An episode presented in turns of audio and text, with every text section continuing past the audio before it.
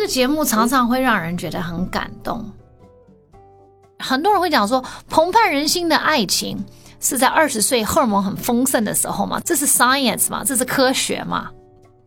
它是一个选择，我们都往往忘记婚姻是一个选择。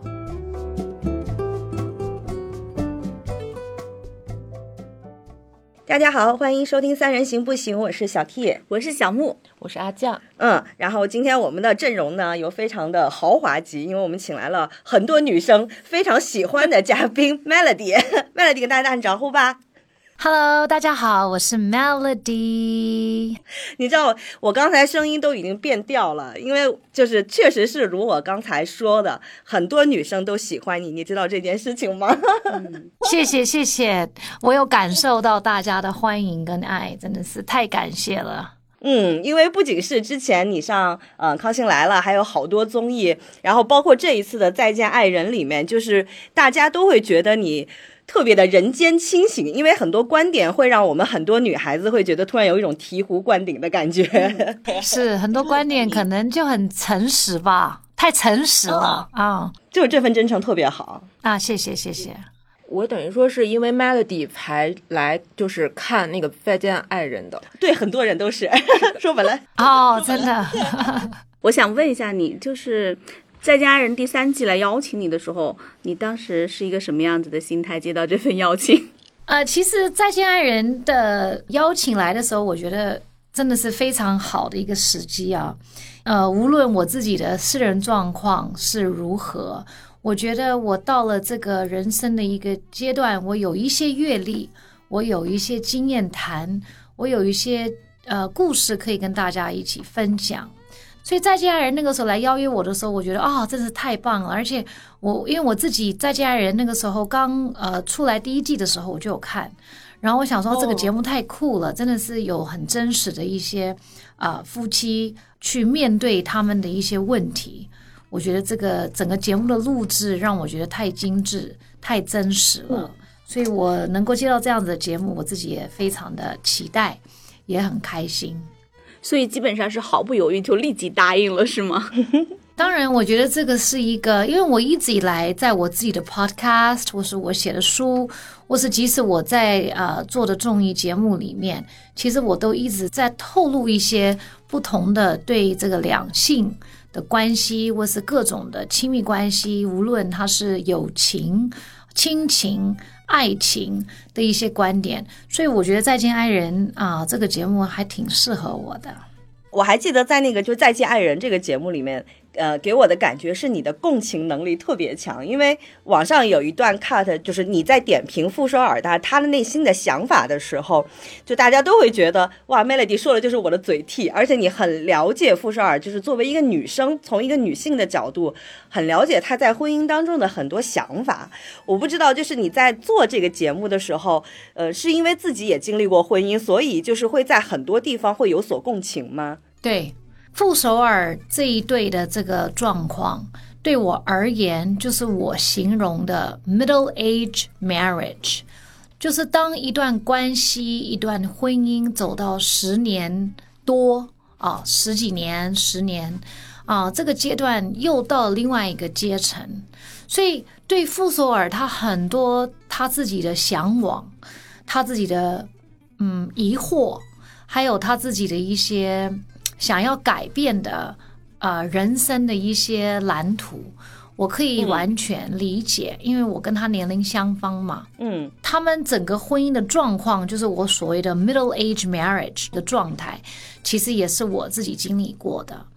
当然，因为年龄的关系，我有经历过很多不同的阶段。像我曾经在节目上有讲过，每一对啊，不管是张硕跟穗穗，我是啊老纪跟那个王思琴，其实我都可以在他们每一对的身上看见我曾经的自己。比如说穗穗跟张硕他们的这个感情的状况，就是年轻夫妻嘛，就年轻的时候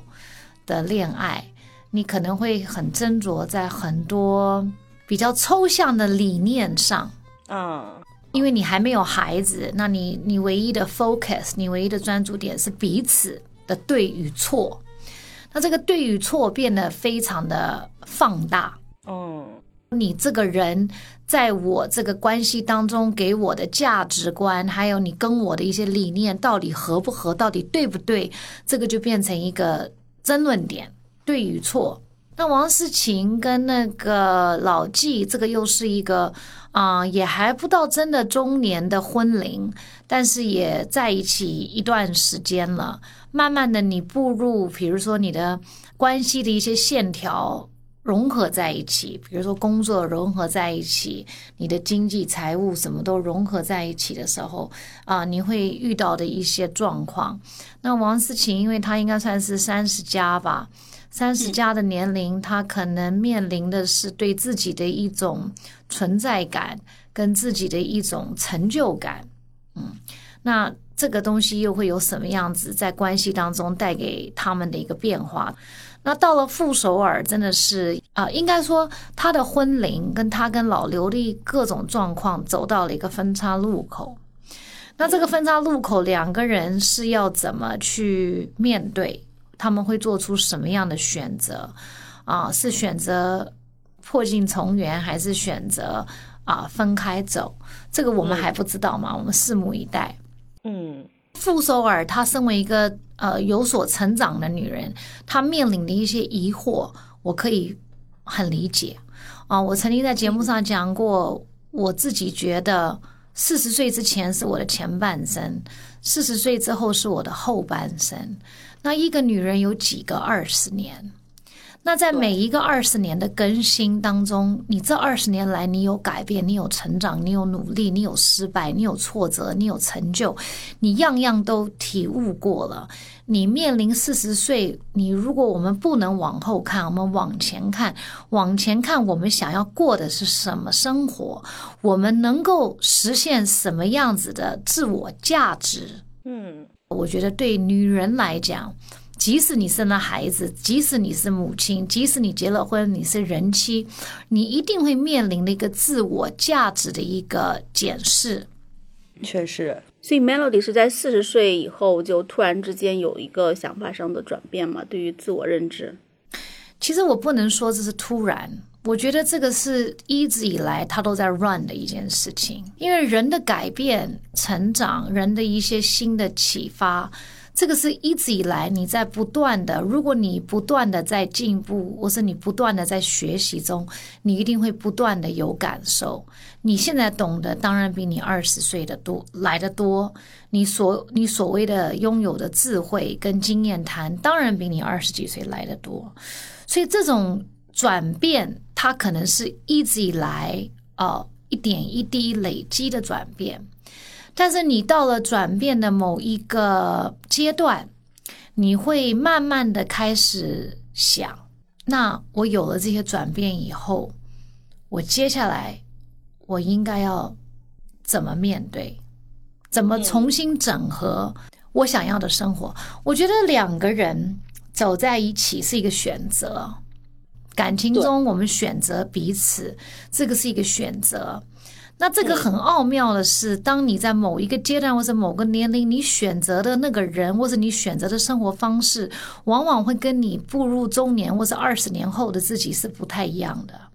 那一个道理，我们大家都很能懂，就是我们要找的人应该是啊、可以跟你一起相辅相成，一起成长，一起一起经历很多人生的转成几何，然后可以啊、跟你一起经历很多不一样的起伏。这个道理我们都懂，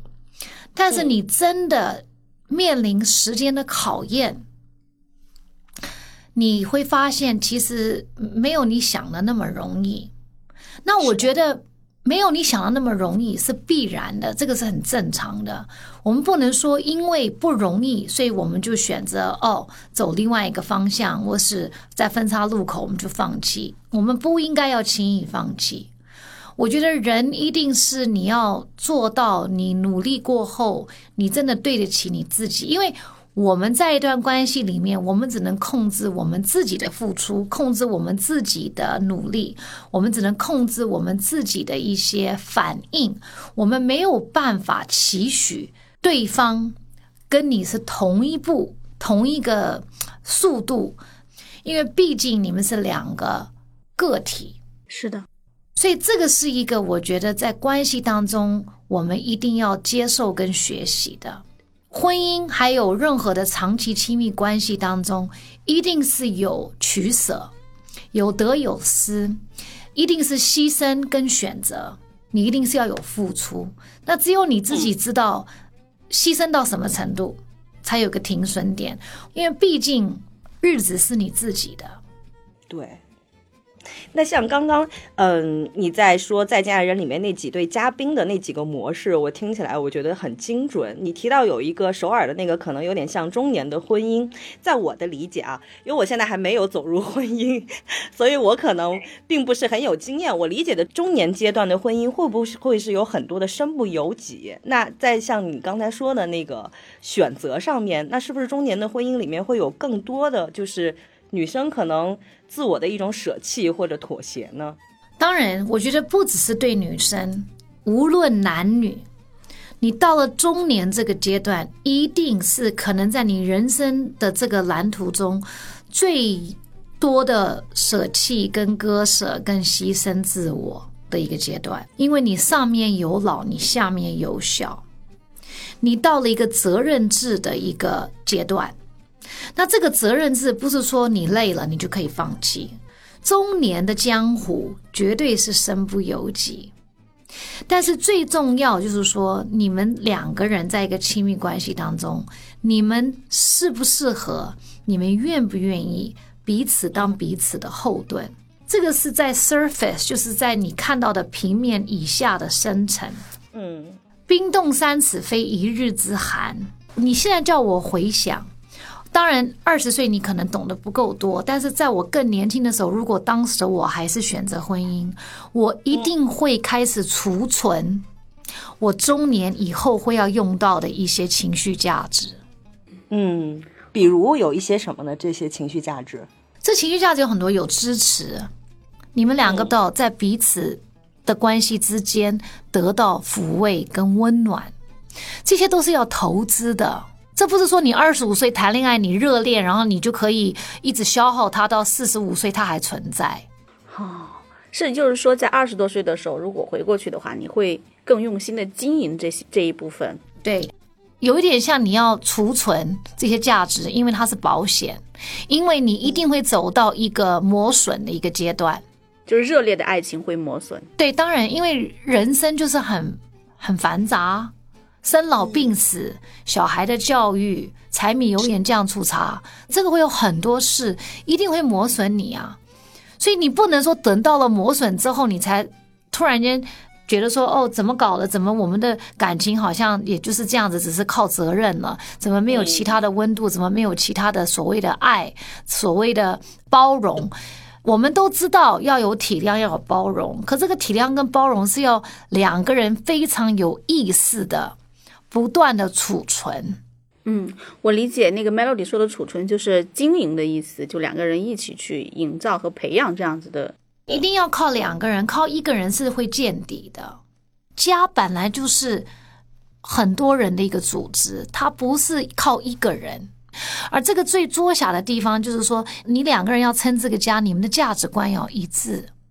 那有些人会觉得说，哎，我有啊，我我有，我有，我我我有，我有，我有赚钱拿拿钱回家，这个就够了。他是不够的嘛，因为这个还你们两个的关系之间也要投资嘛。对，需要情绪价值。嗯，对，情绪价值是非常重要。如果我我在二十岁，我觉得最恐怖就是你到了中年，你发现你彼此已经把彼此当理所当然。无论我怎么摆烂，反正你都会在，因为我们两个被责任绑住了。我们绝对不能让自己认为说到了中年，我们就是被一个责任绑住而已。嗯，Melody 像在节目里你说过一句话，就是说我现在什么桃子都可以吃，因为之前是问到你说不是那个水蜜桃是软的还是硬的吗？当初我讲桃子这个是在一个访问。好像是二零一六还是二零一七年，我是出一本书，我是上了一个啊念华解放念华做看板人物的一个人物专访。那我其实这个桃子是在书当中的一个章节，这个桃子是我自己的感受，这个感受就是说，身为一个女人，很奇怪的是，这是女人的本质。我们一旦有了家庭，有了另一半，有了孩子，你很容易失去自己。这个是一个 biological 的一个体质，女人很容易一味的付出、付出、付出而忘记自己。因为你一个人的体力跟能耐就这么多，那你选择给予先生、给予孩子、给予家庭，你自己你就舍弃掉了。这个桃子真正背后的议题是这一个，当然不是说另一半不让我选我要的桃子，当然不是这个意思。这个是一个，因为大家都在转发这个，大家都有自己的解读。但是当时我在书里写的这个章节，就是说，你会有一天你会醒来。你可能是夜深人静，可能是在某一个时刻，你看到自己，你会觉得说，你到底是谁？Who am I？是的，我曾经只用，我只需要想到我自己，我曾经只要顾好我自己，我现在要顾到这么多人，而我会选择忘记自己。嗯，这个是一个非常有意思的决定哦，就是不把自己的需求放在前面。因为女人很奇怪，我们一定会想要帮大家做到好。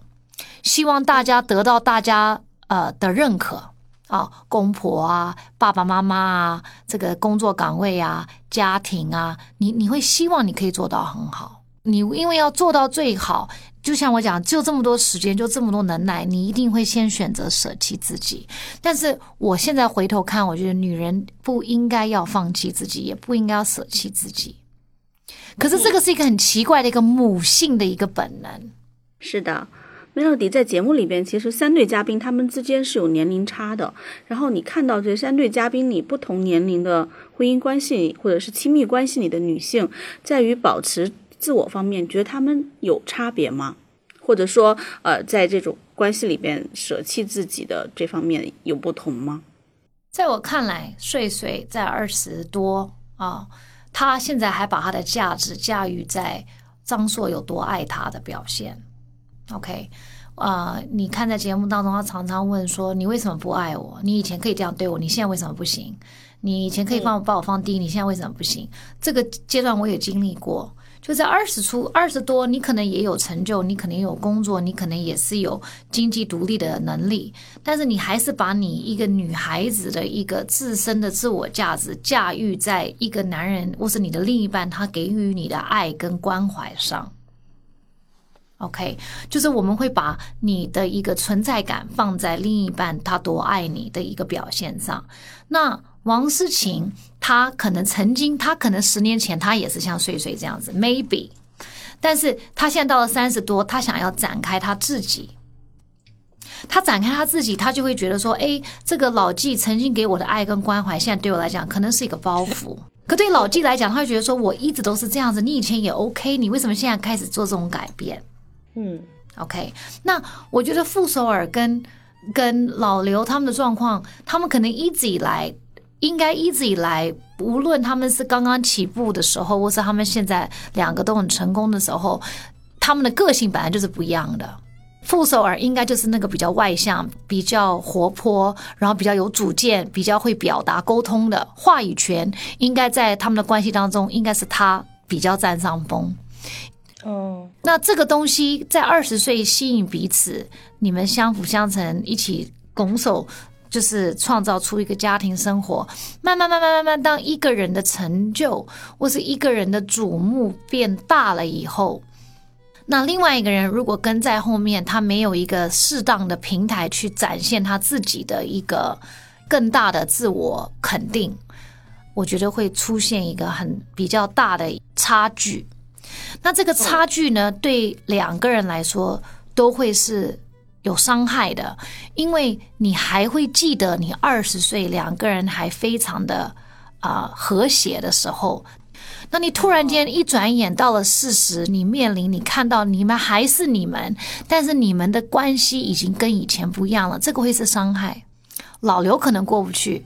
傅首尔可能也过不去，嗯。在节目里面，就是能看到他们在参加节目之前，两个人都困于这个关系中，可能看的不是非常清楚。呃，在最近的更新的节目里面，能看到这些嘉宾通过其他的嘉宾的表现，慢慢的有对比就有新发现，就是站在一个旁观者的角度对这个婚姻关系有了更深的认可。刚刚问到您在节目中共情能力非常强，就是我印象很深的一个细节，当时在某某一个嘉宾因为一些问题哭了的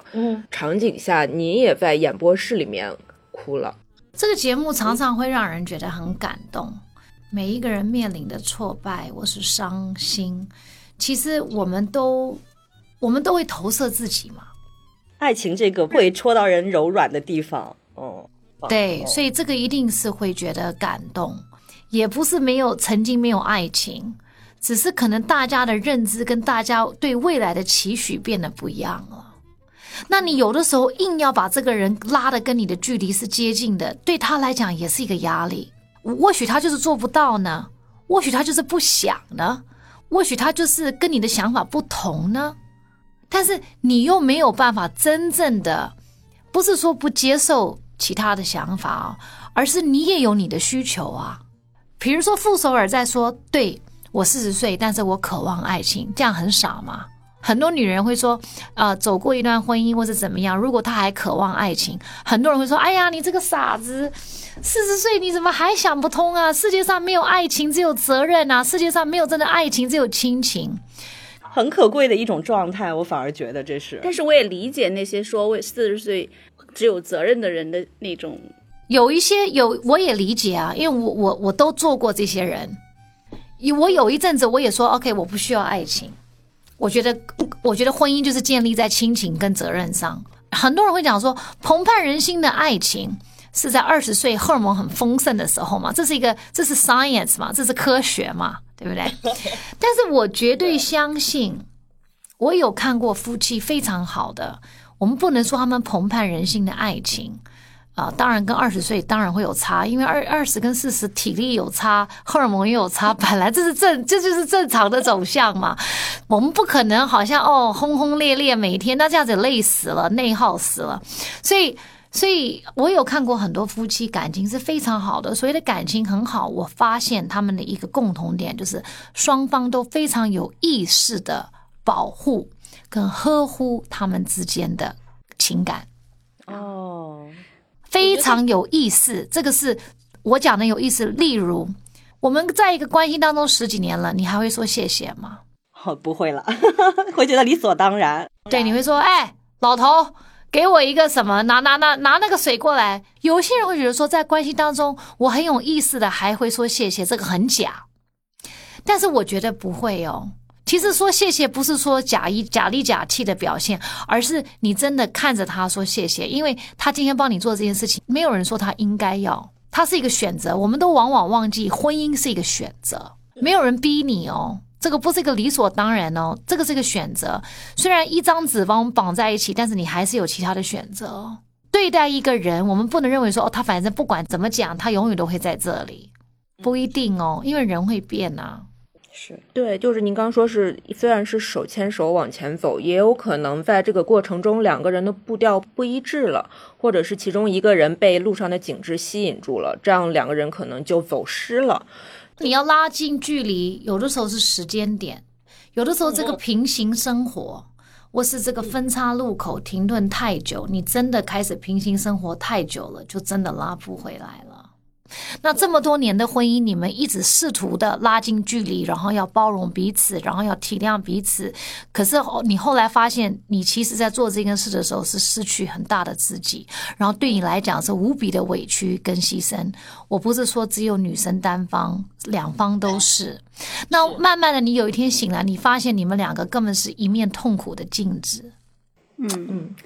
，Melody，那其实你有没有觉得？在这个亲密关系中间，包括婚姻关系中间，女生的成长是比男生要快的。嗯，因为我看到这个《再见爱人》这几对嘉宾，我就隐约有这样的感觉。哦，男生好像要更晚熟，并且他们的步调会慢一些，在情感关系上，这个很奇妙啊。因为我觉得现在的这个世代的女孩子，当然是一个女生崛起的一个世代。那我不晓得你们几岁，我已经四十几岁了。我我经历过不同的世界的走向。有一段时候，当然是男人之上，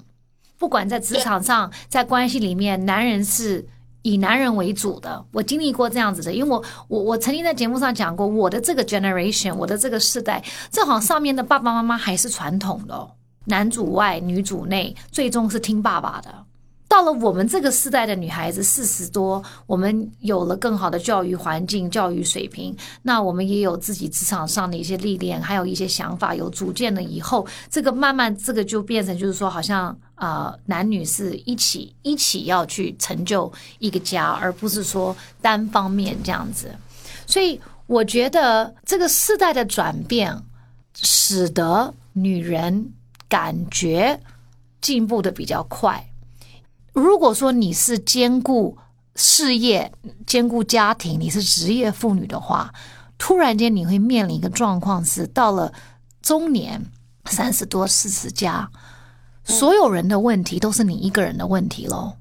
比如说，公婆的问题也是你的问题，你爸妈的问题也是你的问题了，你小孩的问题也是你的问题了，你先生的事情也是你的问题。你如果是职场职业妇女，你职场上的。东西也都是你的问题，所以这个就变成说，好像女人好像感觉，因为她有这个本能去 handle 很多问题，就感觉好像哎，理所当然，大家都拱手推让，就变成我们的事了。但不是这样子的呀，是社会它的传统观念给大家造成了这样子一种被规训成这样的。但是女生，我们也有的时候我们要反省自己，有的时候啊，男生如果想要来帮忙带小孩。你可以放手让他做吗？当然必须放手，必须放手。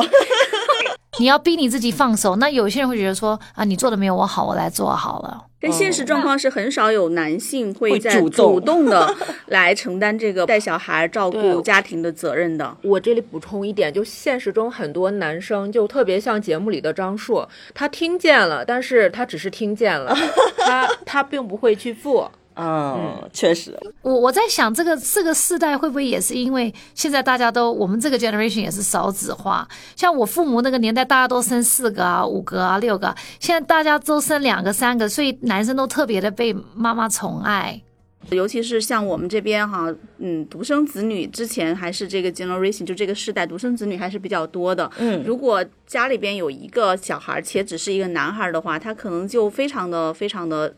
受到父母的一种宠爱，可能家里边他什么家务都不会干，从小大概只只要学习好，考学考得好就可以了。所以到了后面他们成家立业之后，真的就是会，嗯，这也是我自己的经验，也是我一些朋友的经历，比如说男朋友或者是包括先生在家里边就说。嗯，有一些家务事儿，就是眼里有活儿，我们叫做，就是看见这个东西，哎，这个东西脏了，应该要去打扫一下。比如说吃完饭应该收拾完，他们都其实不会动的，就坐在那里一动不动。然后你让他去做呢，他就做了，真的不会，就只会做那一步。或是他们会讲说我在帮你哦，那这个时候就一秒会惹怒很多女人。什么叫做你在帮我，对不对？这个家不是两个人彼此的家吗？什么叫做你在帮我做这个事情？对呀，所以我觉得现在的男生啊，应该要被教育怎么讲好听的话。我跟你讲，在关系当中，我们都忘记了男人要学会做人，而且你会很气，就觉得说，哎，奇怪，你在外面在职场上你这么会做人，怎么回到家你都不会做人了？就是这样子。而且像在家务事这种东西，不是说说说好听的话而已，而是应该真正的去做一些事情。比如说，女性跟男朋友说，你去把碗给洗了，然后他说我在帮你洗碗，而是应该主动看到，那碗他没吃啊。什么叫你在帮我洗碗？那我的那这个意思是什么？是我的工作就是应该要洗碗伺候你。对我们叫做两性的沟通方式不同。那有的时候你遇到这样子啊，那个我们讲搞不同比较高的那一方好了，可能会觉得说，哎，你看你干嘛找麻烦？你现在为什么要找我麻烦？我讲的有错吗？什么什么什么？这个就要又要再吵起来了。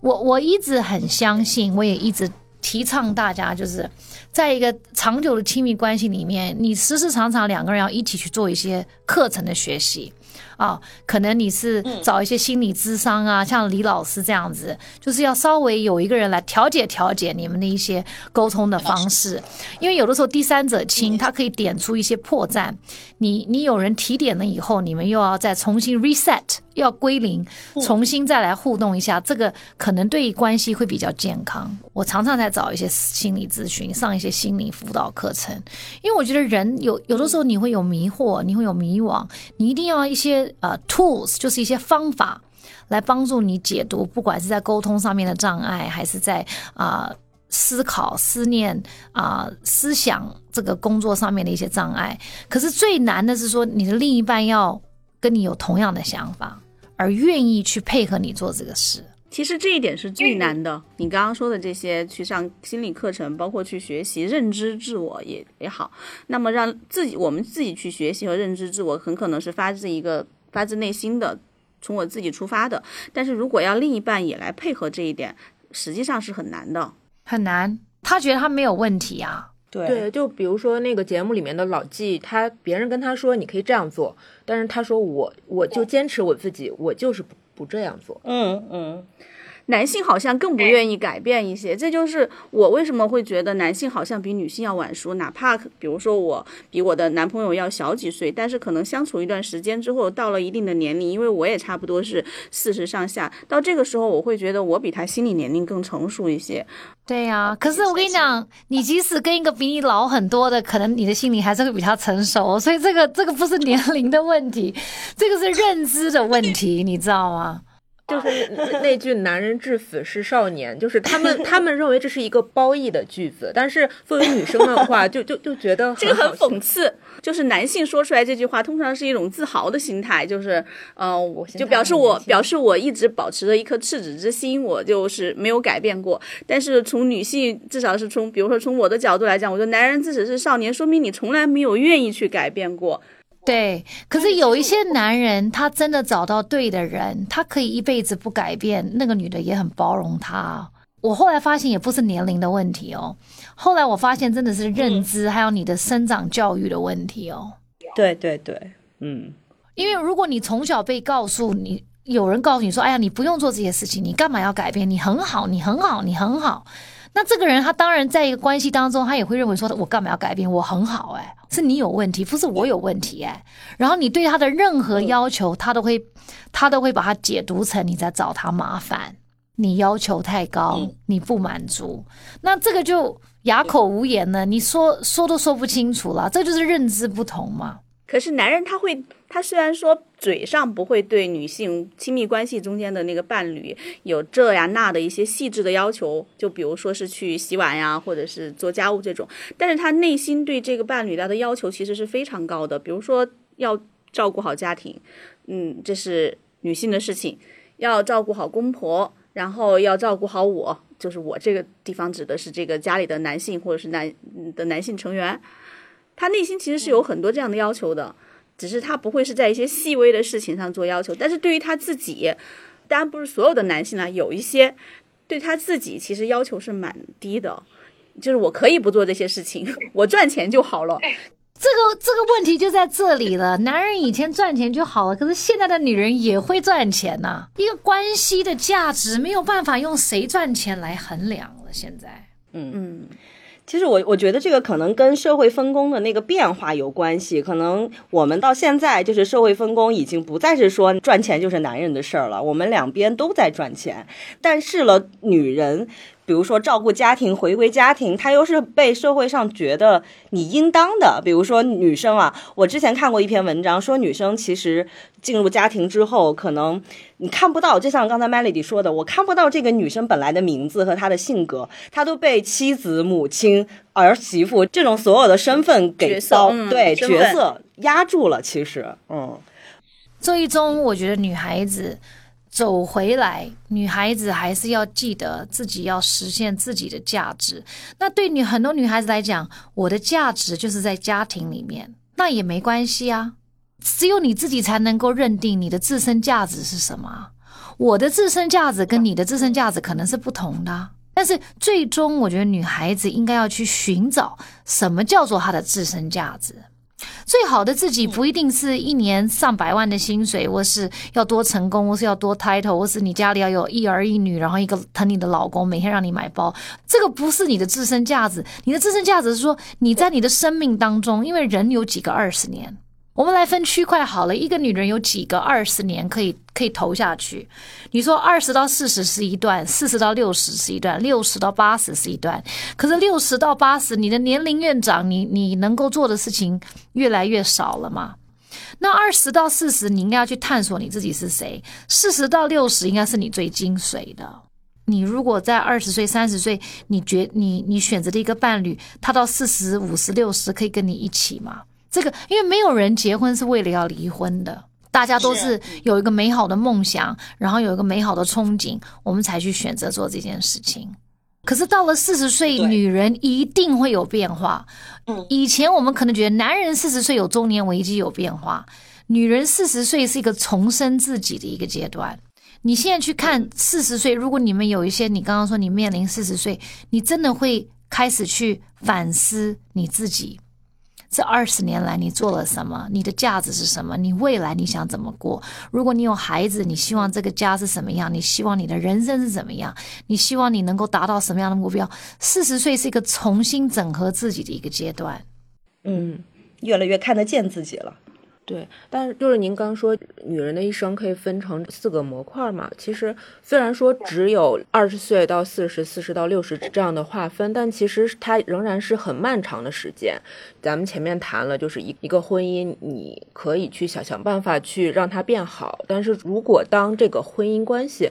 无法让两两个人变得更好的时候，我觉得放弃或者说是让自己去重新有勇气做出选择，也是一个出路。所以说，就是其实我还挺期待《再见爱爱人》之后的结果的，就是一个选择，看看他们怎么选择。嗯，我觉得一加一不是永远等于二哦，因为有可能这个一是正的，另外一个一是负的。可是你如果有的时候你发现这个关系已经让你变零了，那你如果一个人的话，你还是一哦，因为你只能控制你自己，你没有办法控制别人嘛。别人的想法跟你可能不一样啊，所以有的时候婚姻走到某一个阶段，如果真的已经不健康了，或是真的已经是消耗自己、消耗彼此，身体开始出问题了，这个是要值得思考的一个议题。因为谁都会想把婚姻变好，把关系变好，毕竟已经投资了前面这么多年，但是不是靠你一个人呢？另外一个人也要愿意配合啊。很多女观众就是看穗穗和张硕这一对的时候，就会觉得，就是穗穗有可能会觉得他们俩在一起十年，这个沉默成本会很严重，就是太大了。对，就是如如果他放弃这段感情的话，是否还会找到自己的新的恋情？对，因为三十岁这个事情会变得很大。你会觉得说我已经选择了，我投资了十年，我现在如果跟张硕分手，那那我算什么？不行，我我我不能，我不能空手而归。我随便讲，因为我现在还不晓得他们最后的走向，我不知道。假设岁岁他选择撑下去，那什么叫做沉没成本的停损点？你的停损点在三十岁，你觉得不值得？那你到四十岁、五十岁、六十岁，你会觉得值得了吗？你的损失会越来越大。你如果到三十岁，你都不敢跟一个不对的关系 say goodbye，你不敢去迎接新的关系，你怕你没有未来。那你在四十岁，你不是更怕？你如果拖了两个孩子，你不是更要吓死了？可是往往很奇怪，我现在回想我自己三十岁，我没有勇气。人真的很奇怪，有的时候你就是到了中年，到了四十岁，你发现前面的二十年跟后面的二十年你要怎么过，你才会有这个勇气啊。对，Melody，我想问一下，有一句话啊，说，嗯，每个人都只能陪你走一段路，你会认同这一句话吗？我相信，因为我觉得，即使我们讲小孩好了，我们觉得小孩是对一个妈妈来讲，小孩是一辈子一辈子甜蜜的负担，可是那也要看你小孩长大二十岁以后，他要不要当你的负担呢？人家二十岁以后，他有他自己的人生啦。你们真的能够绑在一起生活、抱在一起睡觉的，也就前面他的人生的这个前面的十几年呐，他没有办法像你想要的这样子陪你陪一辈子啊。亲密关系也是啊，你现在爱的如火如荼，每天要手牵手睡觉，你最好被生活磨有一些磨练了以后，你还是这样子吗？在不同的阶段，二十三十、四十五十，而你转身面临的枕边人还是你想要的那个人，那你很 lucky。非常幸运。这让我想起来泰坦尼克号最后相拥在一起，一共同赴死的那对老夫妇。嗯，可是你要知道，我们没有办法跟那对老夫妇比较，因为他们生长的环境跟我们是不同的世代。嗯麦来迪我还有最后一个问题，就是因为我和阿酱吧，我们两个主播 其实是一直都在看你的节目，从很早的时候从荧幕上就认识你了。但是呢，从我个人来说，就是有一段时间，我觉得还挺心疼你的，因为你曾经出过一本书，里面有说过婚姻之道。我我觉得那个时候的你，呃，会把自己套在了一个贤妻的身份里面。我那个时候是看不到 Melody 的主语是是你自己的，但是其实在我的心中，你一直是一个非常独立的女性，出唱片，包括呃，在很多综艺里面都特别真诚的做自己。那现在就是从这次回到《再见爱人》来来参加这个节目，又重新回到我们就是综艺里面的视线的时候，就大陆的观众，那。这个时候，我会感觉到你身上的活力非常的旺盛。就这个整个的过程，我觉得你是从逆境当中走出来的这么一个过程。嗯，在这个过程当中，我很想问问你是靠着一种怎么样的心情和情绪？因为其实我知道这很难，就是包括告别一段婚姻，然后你要重新开始，你还带着孩子特别辛苦，你要开启自己的一个新的事业版图。这个你是每天有怎么样给自己鼓劲儿的？因为我觉得，呃，除了那些亲密关系，女生的自我成长其实也是非常重要的。我我很好奇，在这一点方面，应该是这样子讲。我当然，我做决定的时候，我很清楚，我即将我的生活会面临变化。那我的事业的版图嗯会是正，会是负，我也没有办法预测。那其实我一直以来，我保有一个非常诚恳的心情，我都选择很诚实的面对我的观众，尽量。我觉得我现在的心态，我也并不觉得好像我已经愈合了，一定有难过，一定有低落。那这个是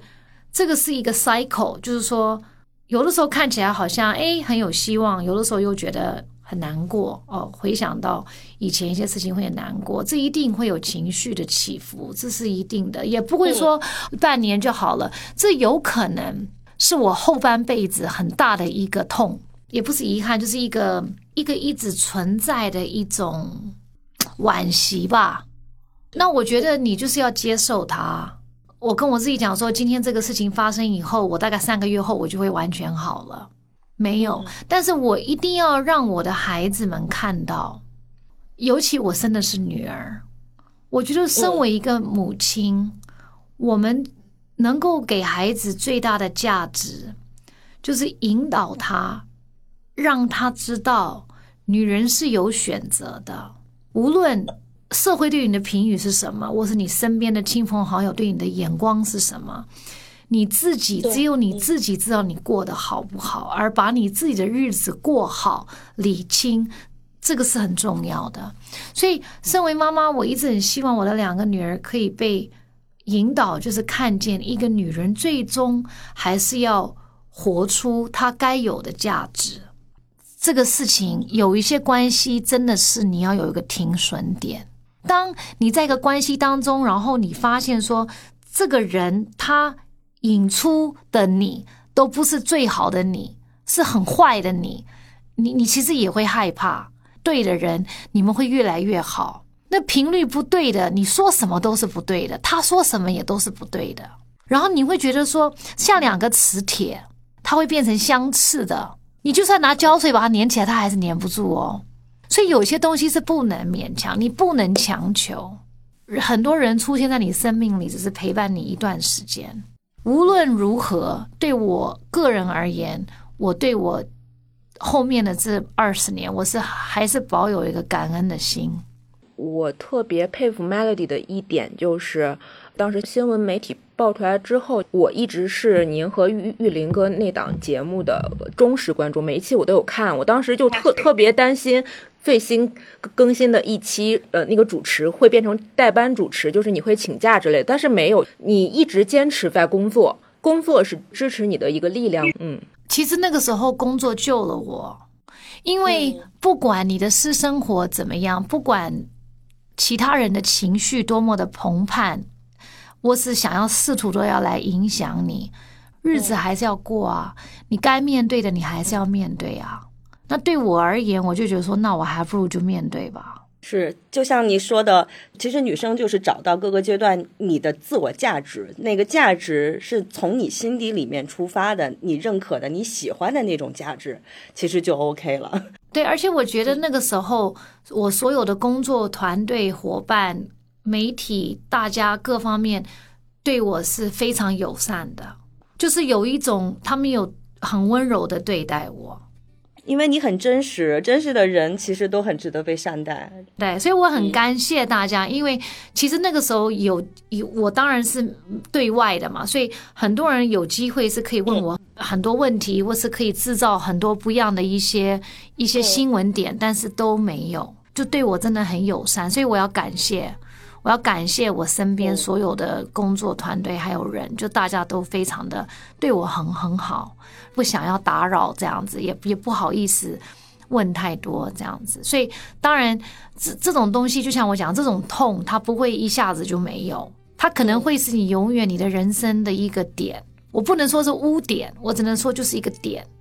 因为你可能在你年轻的时候，你没有想过你在中年会有这个点。要让小孩看到说，即使有这个点，即使有这样子一个状况发生，我们不被打败，头甩一甩，往前走。对，现在我们的价值也不是在婚姻当中，我们在工作当中、社会当中很多地方都可以找到我们的自我价值。其实 Melody 刚刚说要感谢身边的人，我们今天其实也特别感谢你，特别真诚的分享了。你很多就是看待亲密关系的一些心得和经验，反正我们三个作为非浅，对我们三个作为女性，不同阶段的女性都是会有一些受益匪浅的。这就是为什么，嗯，你会觉得身边的人都对你很好，因为你是一直很坦诚的告诉我们你自己曾经的经历，所以女女特别是女生会很受鼓舞，非常有共鸣。嗯，我我们今天就特别感谢 Melody 能分享这么多，然后其实作为。呃，我我和阿酱还有小木，我们都是一直看着你的这个这个观众吧，就是希望你能开心一点，而且觉得像你刚才说的，说一个点也好，其实，在我们看来，现在的 Melody 是一个大女主的一个状态，我们都非常的喜欢。嗯，你你可以嗯自信一点，勇敢一点，继续往前冲，你就身边总会有。像我们这样的人会支持你的，就是希望你能每天开心吧。嗯，谢谢谢谢，祝福大家，希望大家都每天开开心心的，很自在，然后做最好的自己。谢谢你们，谢谢。那今天谢谢 Melody 跟我们分享这么多，谢谢谢谢大家。好的，那我们今天节目这里，我们要美美丽丽每一天，拜拜拜拜拜拜。